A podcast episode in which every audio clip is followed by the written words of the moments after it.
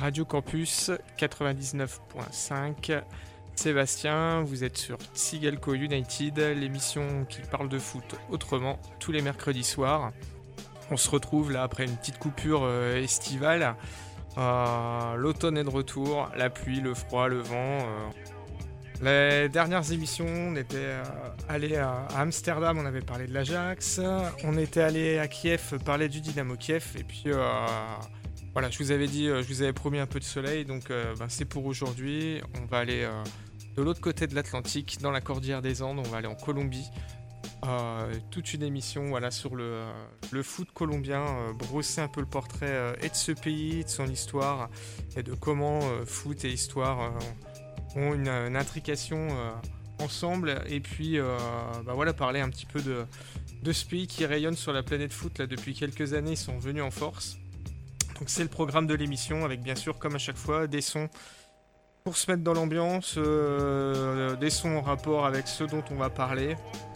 Et puis euh, avant de commencer, euh, juste une petite parenthèse puisque mon émission s'appelle Tsigalco United.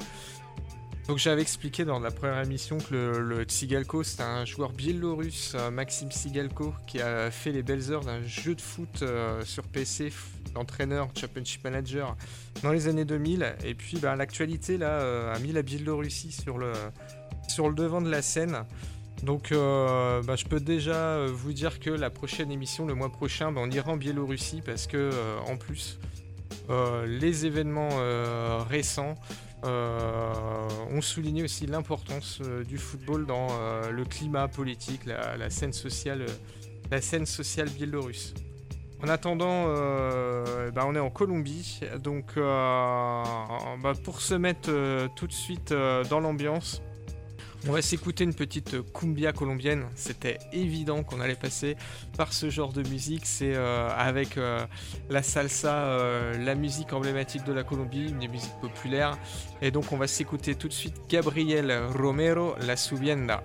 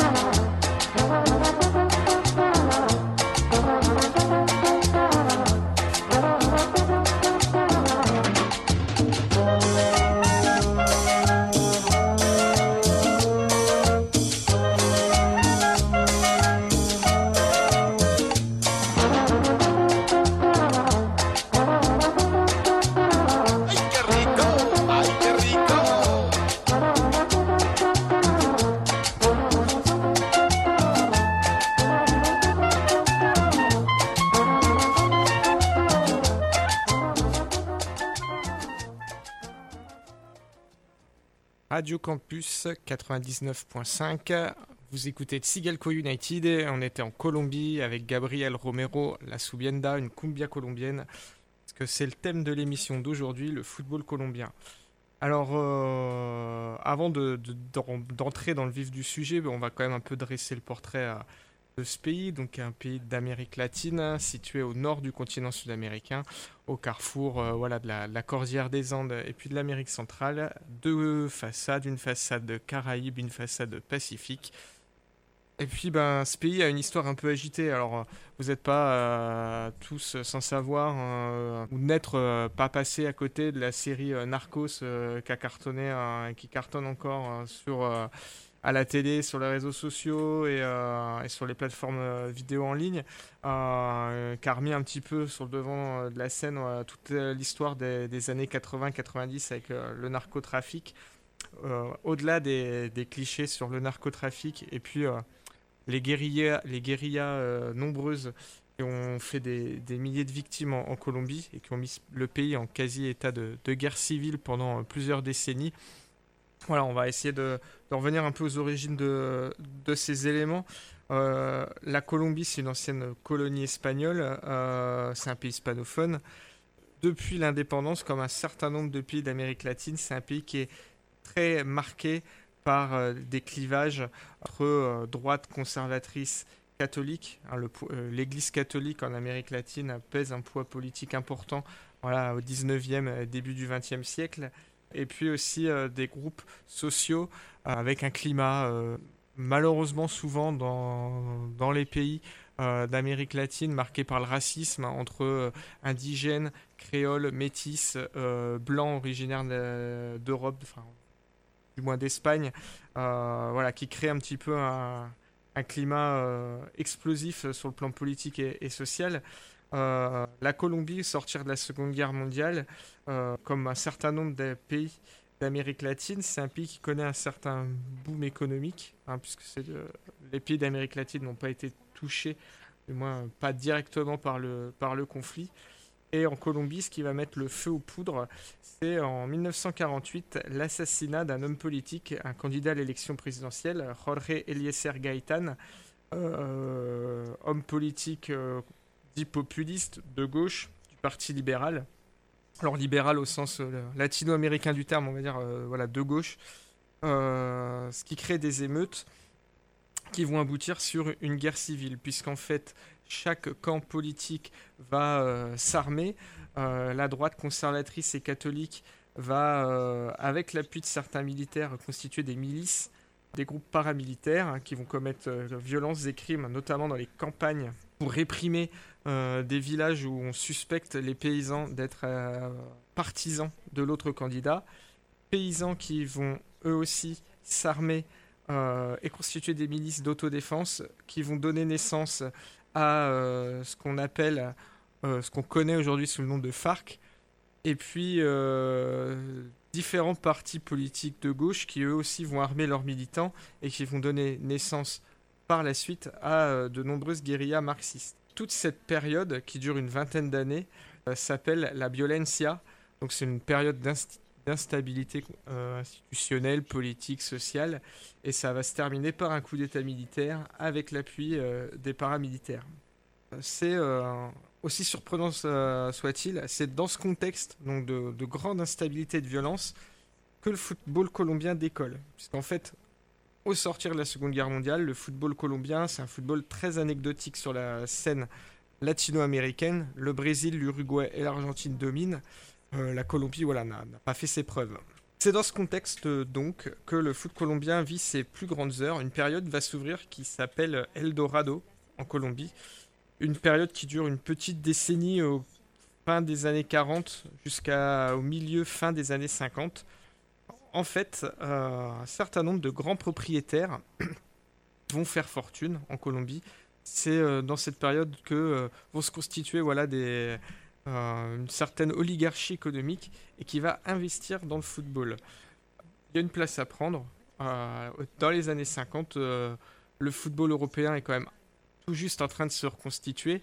Donc il y a une place émergente à prendre. Et en Colombie, certain nombre de grands clubs de, Bogota, de la capitale, avec l'appui financier des socios et donc d'oligarques qui ont fait fortune dans le pétrole ou l'exploitation de minerais, vont proposer des salaires aux joueurs de foot 20 à 40 fois supérieurs à ce qui se pratique en Amérique du Sud et en Europe. À l'époque, on est encore dans un système où euh, les fédérations sportives, et euh, appuyées en cela par la FIFA, proposent au genre de foot des contrats qui sont extrêmement rigides. Euh, dans les années 50, il n'y a, pas, de mercato. Aujourd'hui, on est le dernier jour du mercato. Les derniers transferts sont en train de se faire en ce moment même. à cette époque-là, les contrats sont quasiment des contrats à vie dans lesquels les joueurs ont peu de pouvoir et c'est les clubs qui, la loi. Quand le football colombien s'affranchit des règles et propose des contrats, j'ai envie de dire des contrats à la petite semaine, euh, des contrats avec des durées euh, finalement assez courtes, propose des salaires mirobolants, il va y avoir un afflux de joueurs étrangers qui vont arriver dans le championnat de Colombie. Euh, alors aujourd'hui, ça, ça très exotique, mais donc à l'époque, on a de nombreux joueurs italiens, anglais, hongrois, brésiliens, argentins, hein, des, pays voisins, qui vont jouer dans le championnat de Colombie. Alors la FIFA, euh, elle réagit en punissant le football colombien, elle bannit clubs et sélections colombiennes, puisque euh, les contrats qui sont proposés ne sont pas ceux que la FIFA autorise comme étant des, contrats de travail autorisés dans, le foot de cette époque-là. Il y a un club notamment qui va, s'illustrer dans ce domaine-là. C'est un club de Bogota, euh, connu toujours aujourd'hui sous ce nom-là, qui est le club de Los Millonarios, les millionnaires. Donc euh, voilà, le nom euh, parle de lui-même. Qui va recruter des meilleurs joueurs argentins, brésiliens, colombiens avec cet argent. Et c'est eux notamment qui vont faire venir un certain Alfredo Di Stefano, qui était jusqu'à là un, joueur star du, de River Plate en Argentine. Il lui propose un gros contrat. Il vient jouer euh, au Millonarios. Et c'est lors d'un tournoi à Madrid en 1952 pour les 50 ans du, club madrilène que Millonarios se déplace, va affronter le Real Madrid, qui vont battre 4-2, que Di Stefano est repéré par le Real Madrid, en compagnie d'un autre joueur, Hector Rial, un joueur argentin qui joue à Millonarios et qui lui aussi signe dans la foulée au Real Madrid. Et puis euh, la fédération colombienne elle va plus loin, elle va aussi proposer euh, quelque chose qui existe toujours hein, dans certains sports, notamment en athlétisme, proposer des passeports euh, sportifs, des passeports entre guillemets de, complaisance. C'est-à-dire, elle va naturaliser très rapidement un certain nombre de joueurs, Alfredo Di Stefano par exemple, pour qu'il puisse jouer pour la sélection colombienne. Donc, qui joue à l'époque des matchs euh, qui sont davantage des matchs amicaux que des matchs officiels, puisque comme je vous l'ai expliqué, hein, la, FIFA a banni la, Colombie Donc Alfredo Di Stefano, par exemple, va jouer des matchs pour l'équipe de Colombie. Alors c'est une période un peu trouble parce que on a un football qui, rayonne d'un coup avec des, joueurs, des stars mondiales hein, qui viennent jouer dans le championnat de Colombie et dans le même temps, voilà, une période très trouble au niveau politique et, euh, social. Plusieurs joueurs euh, ont témoigné, euh, Alfredo Di Stefano a raconté ça, il y a des joueurs britanniques qui ont joué en, Colombie qui ont, expliqué ça, ont dit que voilà, certes footballistiquement c'était très intéressant, financièrement aussi, mais qu'au niveau du cadre de vie, c'était euh, très dangereux, euh, que les joueurs euh, étaient à la merci du premier avisseur pour des demandes de rançon. Enfin, ils vivaient dans un climat très particulier où ils étaient des stars dans un pays au bord de la guerre civile, quoi.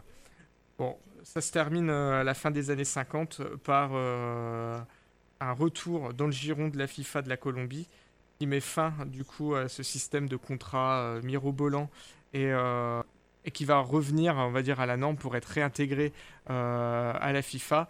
Donc euh, voilà, ça avait marqué un petit temps d'arrêt dans l'évolution du euh, football colombien, va revenir sur le devant de la scène dans les années 80. C'est ce qu'on va voir dans la deuxième partie de l'émission, à la faveur alors de nouveaux oligarques, un certain type d'oligarques, les narcotrafiquants, qui, à leur manière, et puis, euh, voilà, on va revenir là-dessus, il y a une prise de recul quand même à prendre, vont euh, aider au développement du, football colombien dans la décennie 80. Euh, avant de continuer, bah, on va continuer aussi notre balade musicale. On va s'écouter alors un son rap new-yorkais, c'est Groupe Home qui chante en 95 Superstar. Et si vous écoutez bien et que vous tendez l'oreille, vous verrez qu'il parle de la bonne dope de Pablo Escobar. Sigalco United, ça continue. Donc on s'écoute, on groupe Home Superstar. Born in the ghetto, it's hard to survive. Some have achieved and many brothers try. But I realize which life to choose. I wanna make money, so I gotta pay dues. But there's no rules, and you only have one chance. If you fuck up, kid, you face the circumstance. At night, I used to scream and shout. Living in the ghetto, trying to get the hell out. So I would try as I watch my friends die. But all I could do is sit back and cry. These are feelings I'm expressing through my rhymes. I've been through hard times, so many problems on my mind. I wasn't living rich and I also wasn't poor. I try to appreciate, but I deserve more. Yeah, Superman, superstar, give me super fat dough, like Pablo Escobar. Escobar. Star, feared by bandits, hated by chicks, loved by kids, and up the the bit, yes, the on me thick. Plus, I don't eat beef, cause these dizzy ass niggas and chicks think shit is sweet. Yo, I work hard and hard, my man breaks it down through the cards. After that, keep it moving. Have no time to be fooling around town. Ain't it all you get down with this hype sound? The things I seen to make a grown man dream and speak saying. Go by yourself, be by yourself, let my lyrics vibrate and shake the earth. I travel ghetto to ghetto, back streets to street, think around all crime with this ill mastermind. Mom Duke used to tell me with these tears in her eyes. Now I'm out on my own, surviving with the time like an African tribe. Little dapper blow your mind. Check it out like this, and then like that. Superstar. What the fuck, y'all moving on up? Yes,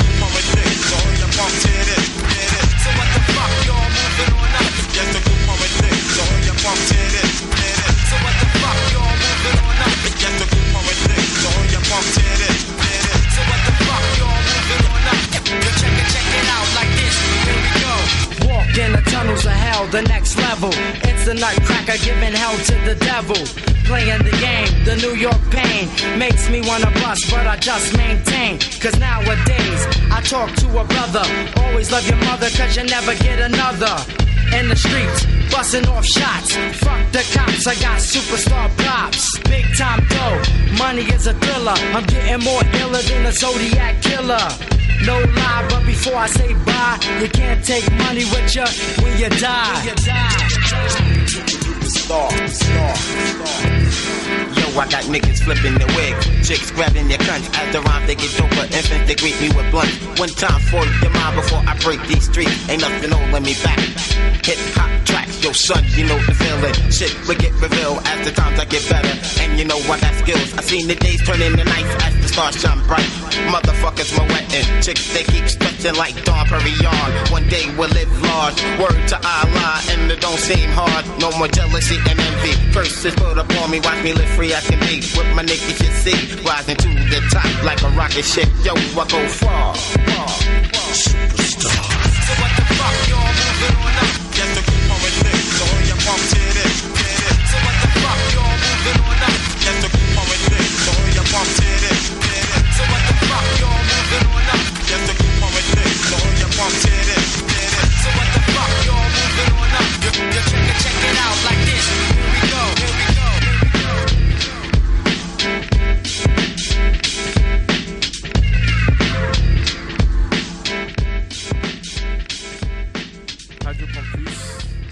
99.5, Sigalco United. On écoutait Groupe Home Superstar, un son rap de 1995. Et on était en train de parler euh, du football colombien, de la Colombie en général. Et puis, euh, voilà, on venait de clore les années 50 et 60 que la Colombie euh, traverse un peu mollement d'un point de vue footballistique. Et puis s'ouvre la décennie 80 et le contexte a changé. Alors, à la faveur d'une conjecture un peu particulière, c'est à la fois l'émergence des euh, narcotrafics sur la scène économique et euh, politique aussi colombienne, en même temps qu'arrive un très bon entraîneur dans le football colombien, Francisco Maturana, qui va mettre un petit peu euh, en musique tout ça.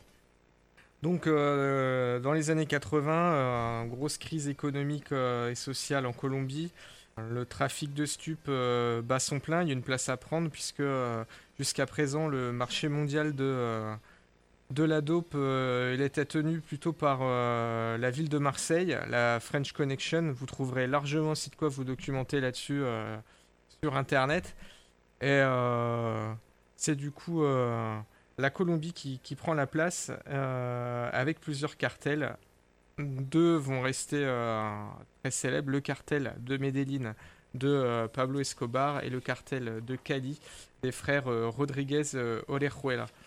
Alors, euh, pour se remettre aussi un petit peu euh, euh, voilà, dans ce contexte-là, il faut quand même se rappeler d'une chose qu'on a un peu oubliée, c'est que la Colombie devait organiser une Coupe du Monde. C'était la Coupe du Monde 86. Euh, Dans les années 70, la Colombie est désignée pour accueillir ce mondial, et puis assez rapidement, face au contexte violent du pays, la FIFA annule la, ca- la candidature colombienne, et c'est le Mexique qui a déjà accueilli le mondial en 70, qui a l'infrastructure, qui accueille euh, le mondial 86. Donc euh, voilà, il y, a un premier rendez-vous manqué de la Colombie avec le football euh, au niveau mondial à ce moment-là. Les cartels, donc ce sont des, des mafias de la drogue, hein, des, des réseaux de trafic de drogue qui donnent aussi dans le, les jeux d'argent, la prostitution, le racket, euh, le kidnapping, euh, prête main forte à des opérations des fois lien, plus ou moins en lien avec euh, euh, la politique. euh. Et euh, à Medellín, euh, le cartel, donc, il est mené par euh, Pablo Escobar. Alors, Pablo Escobar, euh, originaire d'un milieu plutôt modeste, son rapport au football, il est euh, assez euh, ténu. On peut pas dire que ce soit un fanatique de football, mais euh, comme tout bon euh, habitant de Medellín qui se respecte, il a quand même une équipe de cœur, et son équipe de cœur, c'est l'Independiente, qui est euh, le club populaire de Medellín. Il y a deux clubs à Medellín, donc il y a l'Independiente et puis il y a l'Atlético Nacional, qui est une institution un peu plus ancienne, un peu plus bourgeoise, on va dire. Et ben le pied de nez, c'est que c'est de l'Atlético Nacional, donc il va se porter acquéreur dans les années 80. Euh, et va faire de cette équipe, grâce à l'argent, euh, puisqu'on sait aujourd'hui que l'argent qui a abondé dans les années 80 euh, pour aider au développement du football, il vient en partie aussi de l'argent des cartels. Cette équipe, elle va, elle va compter sur le recrutement des meilleurs joueurs colombiens de cette époque. Le gardien de but René Guita, le défenseur Andrés Escobar, lien de parenté avec le narcotrafiquant, Leonel Alvarez, John Jairo Treliez. Voilà, un paquet de bons joueurs entraînés par l'entraîneur de la sélection colombienne, Francisco Maturana. Et en 89, l'Atlético Nacional devient le premier club colombien à remporter la Copa Libertadores, qui est l'équivalent sud-américain de la Ligue des Champions. Euh, dans le même temps, à Cali, euh, euh, donc Cali c'est sur la côte pacifique, il y a un autre cartel, le cartel des frères Rodriguez Orejuela, qui lui aussi va frapper très fort. alors eux, ils vont le faire complètement de manière à visage découvert, quoi. ils vont pas se cacher, c'est-à-dire qu'Escobar euh, jouait un peu, voilà, il entretenait le flou sur ses liens avec l'Atlético Nacional. Euh, à Cali, les frères euh, Rodriguez Oliruela, ils achètent l'América. Alors pareil, à Cali, il y a deux clubs. Il y a l'América, qui est un club populaire. ils jouent tout en rouge. Leur logo, c'est un diable, une fourche. et il y a un autre club, c'est le Deportivo Cali, qui lui est un club, voilà, pareil, club plus bourgeois, club du centre-ville. Ils vont se porter acquéreurs de l'América et ils vont faire de l'América de Cali une machine gigantesque à blanchir de l'argent. Alors, ça c'est leur intérêt à eux, blanchir de l'argent. Après, euh, l'América de Cali, en tant que club de football, euh, bah, de la même manière que l'Atlético Nacional, ils vont bénéficier d'un seul coup d'un afflux d'argent euh, qu'ils vont utiliser bah, pour améliorer les infrastructures, recruter des bons joueurs et puis devenir une, grande équipe.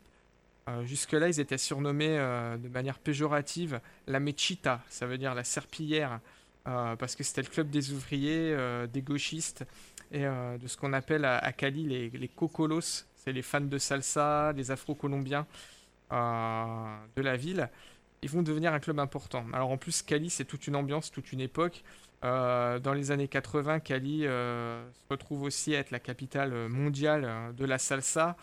Euh, il y a une grande université à Cali, donc il y a beaucoup d'étudiants, donc il y a beaucoup de mouvements euh, marxistes, il y, a, toute une ambiance autour de ce club de foot qui joue au stade Pascal Guerrero. Pascal Guerrero, c'est un poète colombien, donc euh, voilà, il y a toute une ambiance autour de ce club qui va un peu fait, fasciner et qui va y compris fasciner l'intelligentsia colombienne, les plus grandes plumes. les journalistes vont écrire des, vont suivre en fait les épopées de l'América de Cali euh, dans les compétitions nationales et internationales. Euh, peut-être euh, payé par le cartel pour faire un petit peu la pub de ce club en écrivant des, articles à la gloire de ce club. Et ils vont faire venir des stars. Hein. Ils vont faire venir Gareca, c'est un attaquant argentin des années 80, Falcioni, un autre joueur argentin, Roberto Cabañas, un attaquant paraguayen assez excentrique mais très bon, euh, qui a donc joué à l'América de Cali, qui a fait les beaux jours aussi du stade euh, brestois dans les années 80-90 en France. Donc voilà, ils, se font une grosse équipe. Et, euh, et pareil, ça, ça marche. ils obtiennent des résultats au niveau en Colombie. Ils vont malheureusement se casser les dents, eux, sur la Copa Libertadores, qui vont perdre à trois reprises en finale. Mais euh, voilà, ils deviennent un grand club euh, du football colombien. Et puis le cartel euh, de Cali recule devant rien. Hein. Ils font des propositions à Maradona, aux joueurs français Stéphane Paille et Eric Cantona. Voilà, et ils, sont, ils font le buzz déjà à l'époque. Ils essayent de se montrer. Et, et puis aussi, il y a la rivalité du coup avec l'Atlético Nacional de Medellín et euh, par club de foot interposé, la rivalité entre cartels. Quand l'Atlético Nacional joue l'América de Cali, en réalité, c'est aussi le cartel des frères euh, qui affronte le cartel euh, Escobar. Tout ça va par contre mal se finir aussi, puisque dans les années 90, Bill Clinton, quand il est élu président des États-Unis, lance l'opération Cornerstone, une opération de lutte internationale contre les cartels et en utilisant des moyens euh, financiers pour bloquer euh, en fait euh, les fonds financiers des cartels et puis blacklister tout ce qui peut servir à blanchir l'argent. Et c'est ainsi que par exemple l'América de Cali va se retrouver sur la liste noire et va se faire va se faire avoir là-dessus. C'est-à-dire qu'à un moment donné, les financements sont coupés, les cartels tombent, et du coup, le football colombien retombe dans une certaine, certain anonymat, euh, puisque pareil, l'argent, euh, l'argent est parti. Et euh, c'est plus là-dessus que le football colombien peut, peut s'appuyer. Dans la dernière partie de l'émission, on va revenir davantage sur ce qui s'est passé sur le terrain. On va parler des joueurs colombiens, de matchs de foot, de ce qu'il y a à voir de cette génération dorée qui a éclaté là, dans les années 80-90 avec les mythiques René Higuita et El Pibe Valderrama. Euh, avant ça, on va s'écouter un petit son euh, qui s'appelle euh, Fiesta. C'est le Grupo Raíces. C'est un groupe assez connu en Colombie. On est à mi-chemin entre la salsa et, le folklore. Hein. C'est un groupe qui, en 90, a composé l'hymne officiel de l'équipe de Colombie pour le Mondial 90. Donc la chanson s'appelle Fiesta. c'est avec cette musique-là que la Colombie s'est pointée au Mondial 90 en Italie. Elle a déçu un petit peu l'équipe mais euh, si les joueurs se sont laissés entraîner par cette musique, il y a, de quoi parce que c'est. Euh, voilà, euh, on va l'écouter. Je vous conseille aussi de voir le clip. C'est un mélange de, salsa et les, joueurs de l'équipe de Colombie qui sont prêtés au jeu. Donc on est à mi-chemin entre la grosse marade et, le foot. Il n'y a rien de très sérieux, mais par contre ça, ça fait plaisir, ça donne envie de danser, ça, ça donne envie de supporter l'équipe de Colombie pour le coup. Donc on s'écoute Grupo Raíces Fiesta.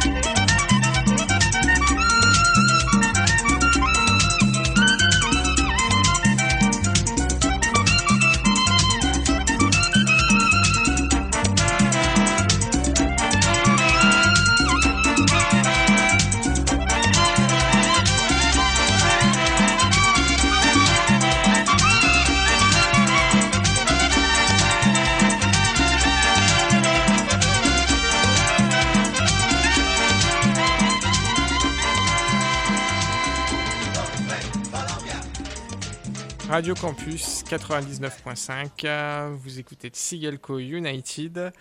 Et euh, on venait de s'écouter euh, le groupe Raíces qui interpréterait Fiesta, l'hymne officiel de l'équipe colombienne au Mondial 90. Ça valait euh, le détour.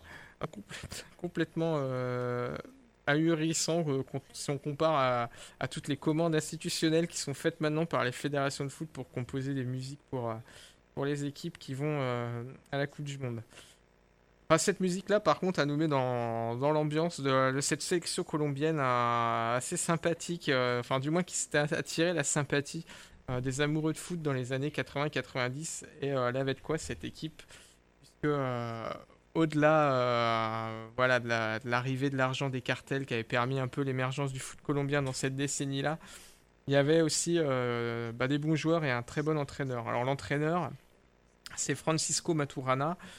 Euh, c'est un Afro-Colombien, lui-même ancien joueur de foot, et euh, il est entraîneur de l'Atlético Nacional en même temps qu'il est sélectionneur de la Colombie. Donc euh, à l'époque où il est sélectionneur de la Colombie, il va beaucoup s'appuyer sur son ossature en club de l'Atlético Nacional.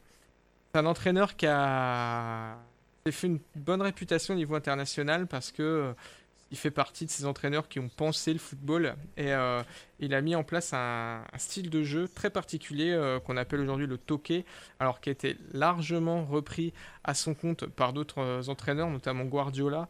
en fait, un jeu court, basé sur la possession du ballon et avec une certaine verticalité quand même, avec des joueurs capables de déborder devant, d'aller vite, d'aller percuter. Après, voilà, des phases de jeu ou euh, basé sur euh, voilà, des passes courtes.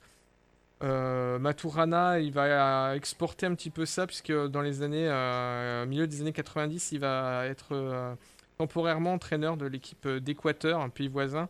il va échouer à les qualifier pour le mondial 98, mais lors de la première qualification de l'équipe d'Équateur au mondial en 2002, on avait reparlé du travail qu'avait effectué au préalable Maturana pour euh, mettre sur les bons rails euh, cette sélection-là. Alors, après, au niveau des joueurs, euh, il y a des joueurs emblématiques, on ne peut pas passer à côté. Alors, il y a le gardien de but. Alors, lui, il est culte. Hein, c'est René Guita. René Guita, c'est un. Il est natif de. Il est originaire de Medellin. Il a grandi dans les mêmes quartiers que Pablo Escobar. D'ailleurs, ils, se connaissent, ils se côtoient. ça vaudra à René Guita une réputation assez sulfureuse. Alors, malheureusement, il aura lui-même des déboires euh, avec la cocaïne euh, durant sa carrière. Euh, c'est un gardien de but spectaculaire puisqu'il a inventé un petit peu le, gardien de but libéraux. C'est-à-dire qu'il joue aussi bien au pied que sur sa ligne de but avec ses mains. Et René Guita est pas avare de sorties balle au pied, parfois jusque dans le rond central. Il lui jouera bien des tours, notamment lors du Mondial 90 où c'est lui qui se fait euh, contrer par euh, Roger Mila, qui euh, provoque voilà, un but qui, va éliminer la Colombie du, Mondial 90 et donner la victoire au Cameroun. il est connu aussi, surtout pour le fameux coup du scorpion. Alors c'est un geste, un arrêt qu'il réalise le 6 septembre 95 à Wembley lors d'un match amical entre la Colombie et l'Angleterre. c'est sur une frappe de milieu de terrain anglais Jamie Redknapp euh, que euh, Ronnie Guita sort cet arrêt complètement fou, main au sol, pied décollé par derrière et du talon, repousse le ballon. Ça a eu un énorme impact à l'époque, hein, parce que c'était un geste complètement euh, iconoclaste, quoi, qu'on n'avait jamais vu, qu'il avait déjà fait en championnat de Colombie, qu'il a refait. en championnat de Colombie, il a aussi marqué des buts, puisqu'il tire aussi les coups francs. bon, la fin de carrière de René Guita, elle est un peu plus tumultueuse, puisqu'il a eu des problèmes d'argent, il a eu des soucis avec la justice en 93 dans une histoire euh, d'enlèvement. Euh, donc il a poussé sa carrière le plus possible euh, et il a terminé sa carrière voilà, au début des années 2000. Il a participé à une émission de télé-réalité en Colombie dans laquelle il s'est fait entièrement refaire le visage dans une opération de chirurgie esthétique. Donc le René Guita d'aujourd'hui ne, ressemble plus du tout au René Guita de l'époque. Donc voilà, personnage farfelu, voilà, très, très particulier. Alors il y a aussi un très bon numéro 10. En fait, il y a deux très bons numéros 10. Il y a Freddy euh, Rincon, un afro-colombien euh, très grand, numéro, euh, numéro 10 qui a, joué au Real Madrid et à Naples lors de ses passages en Europe. alors lui aussi, il a un peu mal fini, puisqu'en 2007, il a été recherché par Interpol pour blanchiment d'argent et trafic de drogue au Panama. par contre, c'était voilà, un pareil, très très bon joueur.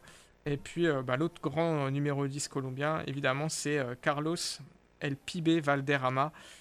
Coupe afro, cheveux peroxydés, petite moustache, bracelet, collier, chaussettes baissées et un jeu très court, toujours du jeu court, décroché et euh, un passage très remarqué euh, à l'époque à Montpellier, hein, euh, le Montpellier de Laurent Blanc, le Montpellier de Kader Ferraoui, de Julio César, ce Montpellier-là, donc avec un passage de, Carlos Valderrama, qui a fait aussi une très longue carrière, qu'il a terminé aux États-Unis. C'était voilà, un des joueurs les plus, les plus flashy de cette équipe-là. Il y avait un autre joueur qui était très très bon. Alors euh, voilà, euh, là c'est l'histoire euh, un peu tragique de cette équipe. c'est Andrés Escobar. Alors, pas de lien de parenté avec le narcotrafiquant, c'est un libéraux, un défenseur. Très très bon défenseur, un des meilleurs à son poste en Amérique du Sud et à l'époque considéré comme un des meilleurs à son poste au monde. Lorsqu'arrive le mondial 94 aux États-Unis, il est en négociation avec le Milan AC. Milan il a pas l'habitude de faire jouer des peintres à cette époque-là en défense. Hein. Euh, Baresi, Costa Curta, Maldini, Tassotti, enfin voilà, une vraie culture. Et euh, voilà, il aurait dû signer au Milan AC. Euh, malheureusement, le mondial 94, la Colombie, va y revenir, elle y arrive en position de quasi favorite. il y a de grosses attentes sur cette équipe. Et bah, ça démarre mal. Enfin, elle est dans un groupe où il y a aussi d'autres bonnes équipes. Il y a notamment la Roumanie fera un très bon mondial, et euh, les États-Unis, euh, le pays organisateur. Et lors du match justement contre les États-Unis, Andrés Escobar, sur une action, il détourne malencontreusement le ballon dans ses propres euh, filets, il marque contre son camp. Bon voilà, geste malheureux qui coûte la qualification pour la suite de la compétition à la Colombie. Et quelques jours plus tard, après être rentré en Colombie, le 2 juillet 94, en sortant de discothèque à Medellín, un homme s'approche d'Andrés Escobar et au cri de Gaulle lui tire 12 balles dans le corps euh, et là-bas. Euh, Andrés Escobar, il est tué. Euh, les raisons de l'assassinat restent quand même encore aujourd'hui mystérieuses. Alors on évoque un contrat qui aurait été mis sur sa tête par le cartel, qui aurait aussi parié de l'argent sur les résultats de l'équipe de Colombie et que le but contre son camp, voilà, c'est une faute. Et le cartel punit Andrés Escobar en le faisant euh, assassiner. C'était un enfant lui-même des, bidonvilles de Medellín et il était très investi dans les œuvres sociales et humanitaires et euh, c'était vraiment vécu comme un drame en Colombie, l'assassinat euh, de ce joueur. La Colombie, malheureusement, entre guillemets coutumière, d'autres joueurs hein, ont malheureusement été visés par des trafiquants. Il y a notamment un attaquant qui s'appelle Elson Becerra. Alors pour ceux qui ont très bonne mémoire. Ils se rappelleront que lors du match de la Coupe des Confédérations euh, en 2003 au Stade Gerland, euh, lors du match France-Colombie, euh, il jouait cet attaquant. C'était l'attaquant de pointe de l'équipe de Colombie, Elson Becerra. Et en 2006, il a été assassiné à, à Carthagène, pareil, en discothèque. D'un point de vue foot, je parlais du Mondial 94. Ce qu'a mis la Colombie un piédestal, c'est un, un, petit chef-d'œuvre, un match. Euh, qui s'est joué le 5 septembre 93 à la Bombonera, à Buenos Aires, euh, entre l'Argentine et la Colombie. En 93, il y a les qualifs. les, qualifications pour le Mondial 94 se terminent. L'Argentine, à l'époque, Maradona ne joue plus, hein, il, a, pris du recul par rapport à la sélection. Euh, L'Argentine patine un peu, elle fait un parcours de qualif assez médiocre. Et elle joue sa qualif contre la Colombie qui, elle, a roulé sur les qualifications, tranquille, et qui arrive à Buenos Aires euh, donc ce soir de septembre, sûr de sa force. Et le match, euh, vous pouvez le revoir, hein, il est sur Internet, il est, euh, il est énorme. Donc on a une équipe de Colombie qui joue en 4-4-2 losange, un, schéma tactique assez simple, qui pratique un jeu court redoutable, très efficace, qui confisque en fait le ballon aux Argentins alors les Argentins, eux, ils ont une qualif à aller chercher. Il y a un milieu de terrain qui est quand même euh, brouillon. Euh, il n'y a pas Maradona, donc on, ça manque de liant. Il pratique un jeu assez rugueux, ça balance devant euh, pour Batistuta. Et en fait, l'Argentine se fait vol en éclat, prend 5-0. C'est encore à ce jour le plus gros score encaissé par l'équipe d'Argentine chez elle à domicile. Hein. depuis, il n'y a pas eu de tel raclé. et avec des buts fantastiques, notamment des buts marqués par Adolfo Valencia, qui est un attaquant colombien on a un peu oublié voilà, de ces années-là, euh, qui a pourtant joué au Bayern Munich euh, et à l'Atlético de Madrid. Et euh, avec Faustino Aspria, alors un attaquant, pareil, Aspria, qui a fait les beaux jours de Parme en Italie. ils sont tous les deux très rapides, très techniques. Et ils enfilent les buts comme on enfile les perles à une équipe d'Argentine qui est complètement à la ramasse. Alors à la suite de ce match d'ailleurs, qui est vécu vraiment comme une humiliation nationale euh, en Argentine, Maradona sera rappelé. Et euh, sera rappelé pour les matchs de barrage disputés contre l'Australie pour aller finalement se qualifier euh, au Mondial 94. Donc toute cette génération-là, voilà, elle, elle, arrive au Mondial 94 avec un statut de favori qui va pas être malheureusement pour, pour ces joueurs qui n'a pas porté ses fruits. Ils vont traîner un peu leur, euh, euh, spleen comme ça jusqu'au Mondial 98 avec une équipe qui est bien vieillissante et qui, pareil, dégage euh, au premier tour. Il y a une traversée du désert dans les années 2000 et puis voilà, là depuis les années 2010, on a un retour en force du, du football colombien avec des joueurs qui pratiquent toujours d'ailleurs aussi bien le, toqué. vous regardez Rames Rodriguez, vous regardez Cuadrado, c'est des joueurs qui jouent encore très bien comme ça. Euh, et, voilà, le football colombien est revenu aussi en club sur le devant de la scène. Alors, à la faveur aussi d'un gros déclin du football de club euh, argentin et, brésilien. Mais euh, voilà, on a retrouvé une Colombie conquérante sur la scène internationale. Et puis voilà, dont on a brossé un petit peu, ben, un petit peu le portrait au niveau footballistique. Donc euh, pour se quitter, on va s'écouter un petit son rap euh, comme d'habitude. Euh, on va s'écouter La Clica, le groupe du rappeur franco-colombien Roca qui chantait Tuer dans la rue comme Andrés Escobar. On se retrouve nous bah, le mois prochain. Comme je vous l'ai dit au début d'émission, je pense qu'on ira faire un tour du côté de la Biélorussie. L'émission s'appelle pas Tsigalco United pour rien. Et puis l'actualité, voilà, en ce moment on a mis le focus sur la Biélorussie et il y a plein de choses à dire au niveau du football euh, dans ce pays-là. Donc, euh, ben, avec plaisir, on se retrouve le mois prochain. Et puis en attendant, on s'écoute euh, La Clica, tué dans la rue.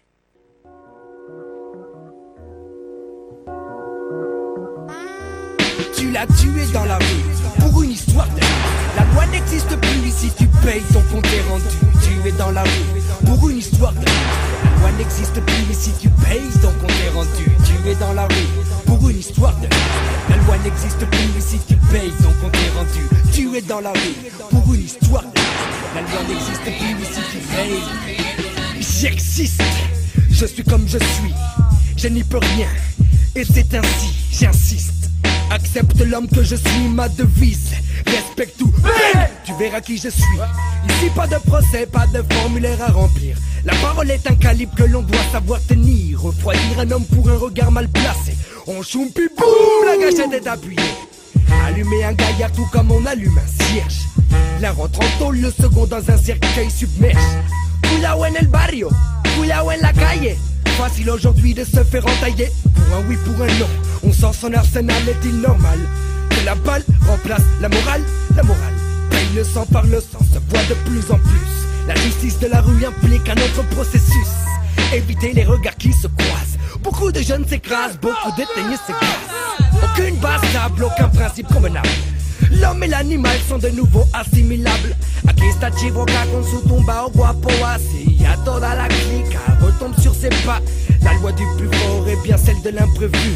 À force de jouer les grands, on te tuera dans la rue. Lorsque le soir les sages s'endorment Lorsque le soir les sages s'endorment dans la ville, lorsque le soir les sages s'endorment, les trafics se font et les frères tirent dans le mille. J'ai vu mon frère giser le long de mon parking, parqué sur le bitume pour une histoire de fling. Clic, clac, bang, bang, pour une histoire de dingling. Le dingueling ne voulait pas rester sur la ligne alignée, donc la balle l'a tatoué de plusieurs signes signés. Mort, car sache que la balle négative plus mais tu. Un feu jadis, mon frère a connu la loi de la rue. Paix à son âme,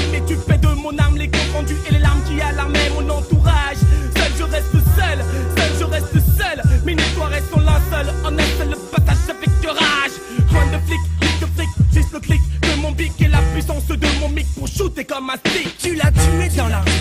Pour une histoire triste La loi n'existe plus et si tu payes ton compte Tu es dans la rue. Pour une histoire La loi n'existe plus et si tu payes ton compte Tu es dans la rue. Pour une histoire triste La loi n'existe plus et si tu payes ton compte Tu es dans la rue. Pour une histoire triste La loi n'existe plus et si tu payes. La rue à ta garasse, ses max, on gratte, c'est ta go claques. Conflit des gangs sur le pavé jusqu'au matin. Tous les journaux de la capitale se nourrissent de tout ce gratin. Quand on parle argent, on parle argent, cash de billets. Business, pas de négoce en chèque, sinon prépare ton gilet. Gilet, gilet, papa Kaira, voyou, délinquant, psycho, schizo. Parqué dans des blocs de béton. Comme des bêtes dans un zoo Beaucoup pètent les plombs, perdent les boulons, n'ayant pas l'esprit comme on dit charentaise, un blanc saucisson. Basique le mauvais temps que la météo clame à l'horizon. À plus forte raison, l'opinion, prise de position. Refoule ma cargaison, non conforme à leur sauce maison. Être capturé, capté par la capitale, son ambiance C'est comme opter pour une cabine capitonnée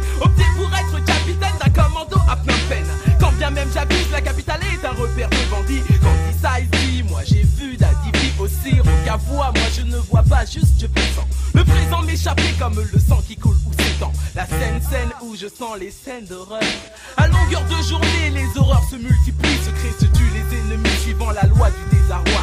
Bref, la vie n'est pas très compliquée là d'où l'on vient. Qui tue dans la rue, meurt dans la rue. Qui tue dans la rue, finit shooté dans la rue. Tu l'as tué dans la rue pour une La loi n'existe plus ici, tu payes ton compte est rendu. Tu es dans la rue pour une La loi n'existe plus ici, tu payes ton compte est rendu. Tu es dans la rue pour une La loi n'existe plus ici, tu payes ton compte est rendu. Tu es dans la rue pour une histoire de La loi n'existe plus ici, tu payes.